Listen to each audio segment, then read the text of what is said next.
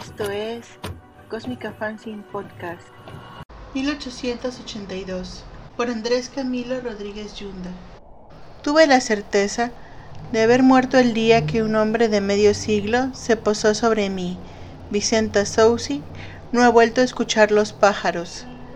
Sin crédito ni suerte, atravesé los ingenios de Magdalena, emprendí la huida de Maicao con Aliuna, dígase que era mi engorro, reposando sobre la espalda en un canasto de mimbre, envuelta yo con un echarpe de seda y un sartén que me regaló una monja antes de cruzar con la alcaldía de Manaure.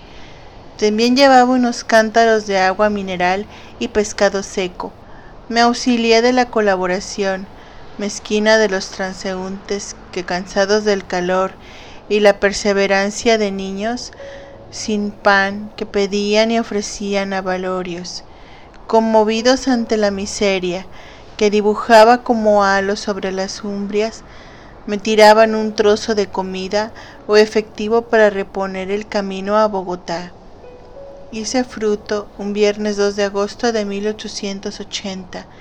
Entonces recogía limosna cerca de las instalaciones de la mezquita de Al-Hattab aunque en ocasiones también encargaba susus para venderlos en Palomino o pasarlos en contrabando a través de Venezuela.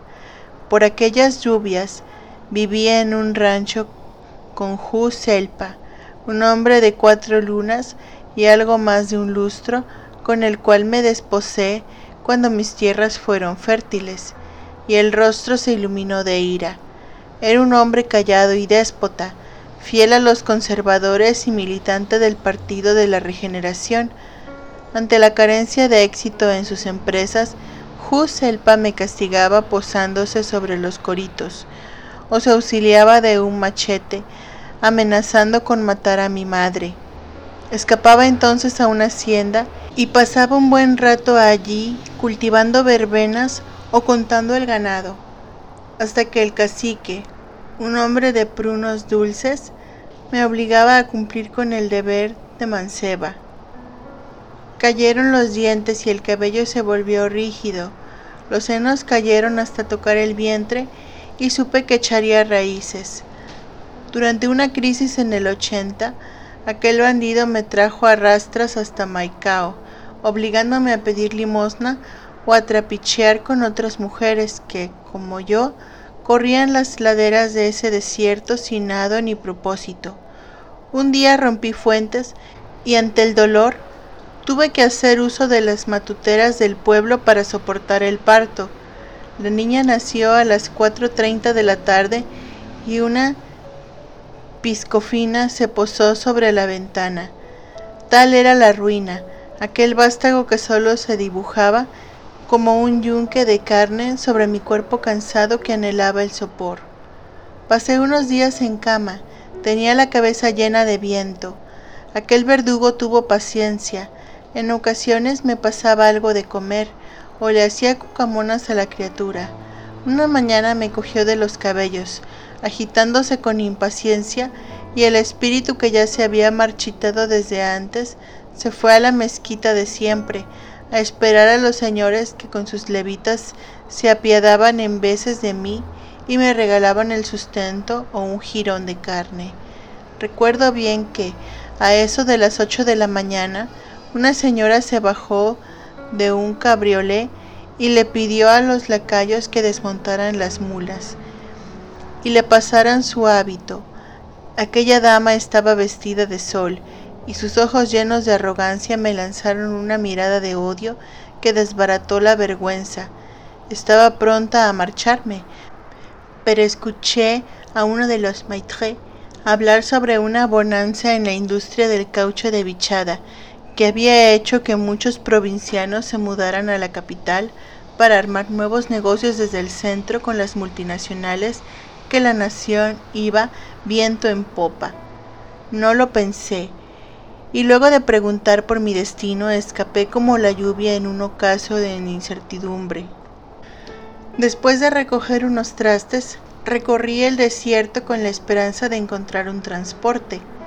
En el camino me encontré con unos arrieros que llevaban cobre hacia las sales de Riohacha para luego pasarlo por el Matute hacia el Panamá. Me cobraron tres pesetas para llevarme hasta la ciudad, pero como no llevaba un centavo, tuve que darles unas cadenas que le robé a Juselpa y que según supe le habían pertenecido a un señor importante cuyo apellido Ospina rondaba de boca en boca por el municipio.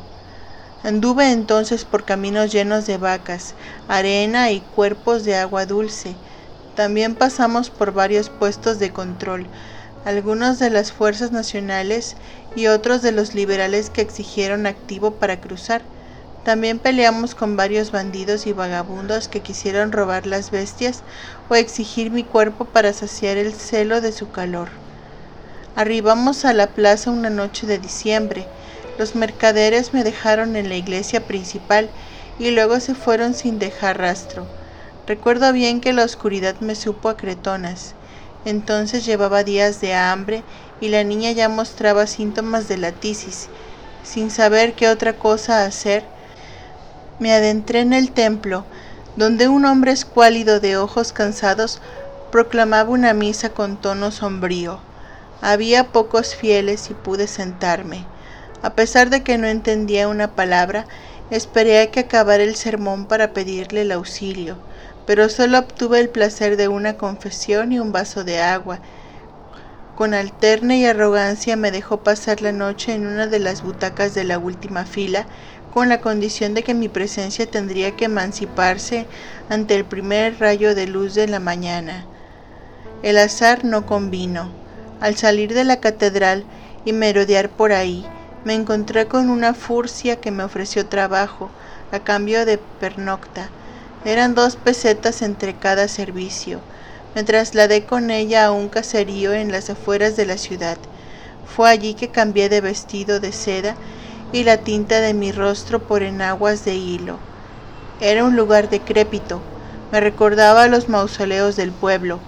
Trabajaba toda la noche escuchando los jadeos de aquellos hombres que sin piedad arrastraban la plenitud de mis piernas. Sollozaba durante horas, Perdía la noción del tiempo, a veces olvidaba mi nombre. Envuelta en mil infiernos, vi con despreocupación cómo crecía Ali Juna. Sus ojos cambiaron de color, había superado la tisis, era distraída. Alguna compañera apuntó en decir que de pronto y sufría de retraso. Tuve deseos de abandonarla. Me la llevaba a tientas hasta la cabecera municipal y le dejaba en alguna tienda con la esperanza de que alguna moza de buena casta le encontrara por error y la adoptase. De ese modo se la llevaría lejos hacia el norte, pero me carcomía la conciencia y regresaba con actitud diligente a recoger la raíz de mi infortunio. El 7 de enero de 1881 conocí a don Sacramento, aunque frecuentaba el burdel con asiduidad, jamás había dormitado en mi cópula. Sin embargo, su querida no estaba, pues eran días de fiesta. Las matronas estaban en la plaza con sus amantes bebiendo coñac, hablando del ascenso de los anarquistas en España o la desamortización en la costa. Era hijo de un comerciante de hierro en Montería. Tenía una tez oscura y los ojos como perdidos. Entonces creí encontrar el idilio. Yació sobre mí varias veces, le confesaba entre su cuerpo escuálido y derruido por la guerra. Allí encontré los recuerdos que se habían perdido por allá en la península, de los cuales solo me quedaban los restos. Me convertí en aquella niña que recogía caracoles a la orilla del Pacífico. Veía a mi madre sucumbiendo ante el micosis. Fue un lunes del 74 que los conservadores mataron a mi padre. Entonces quedé bajo el cobijo de un cuerpo frágil que murió una mañana de julio, dejándome por toda fortuna una choza piripi y unos cuantos duros, con los cuales logré mantener hasta que hubo sequía. Allí el cacique me obligó a ceder ante la madurez de Juselpa, el cual accedió con fuerza, rompiendo los pétalos. También le conté sobre mi trabajo, de mi odio hacia Lijuna, Hubo detalles sobre lo más mínimo, hasta de las veces en las que Creminina, Una de las mozas robaba mis enaguas o rompió los vestidos. Lloraba al recordar esos hombres y cuerpos sin rostro que se limpiaban luego del acto, escupen sobre el suelo para no cruzarme jamás. Sacramento era impávido, tal vez el vicio de la moral le obligase a rescatarme, volvía a emprender la huida. Decía él, ya cansado de mi presencia o del sexo, que solo el gran niño podría perdonar tal agravio. Intentaba no hablar demasiado para no hacer de mi presencia un escollo, pero la niña chillaba de hambre o las bestias se cansaban, y hartas de nuestro peso, derrumban los pocos artículos de los cuales el hombre maldecía a los cuatro mares. Aquella empresa se presentó una tarde. Conté con mis pretensiones de llegar a la capital. Fue que aceptó llevarme hasta su casa en Quibdó con la intención de que tomase el ferrocarril hasta Cundinamarca. Sabrá Dios cómo. Debía ser en un resquicio de tiempo. Sin embargo, las cosas no se construyeron de acuerdo a mis utopías.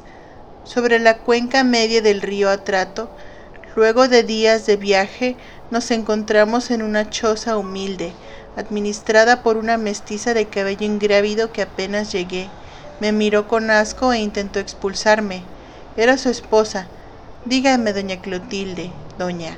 Sospechaba de nuestro romance le pegaba a la niña y no me permitía probar bocado.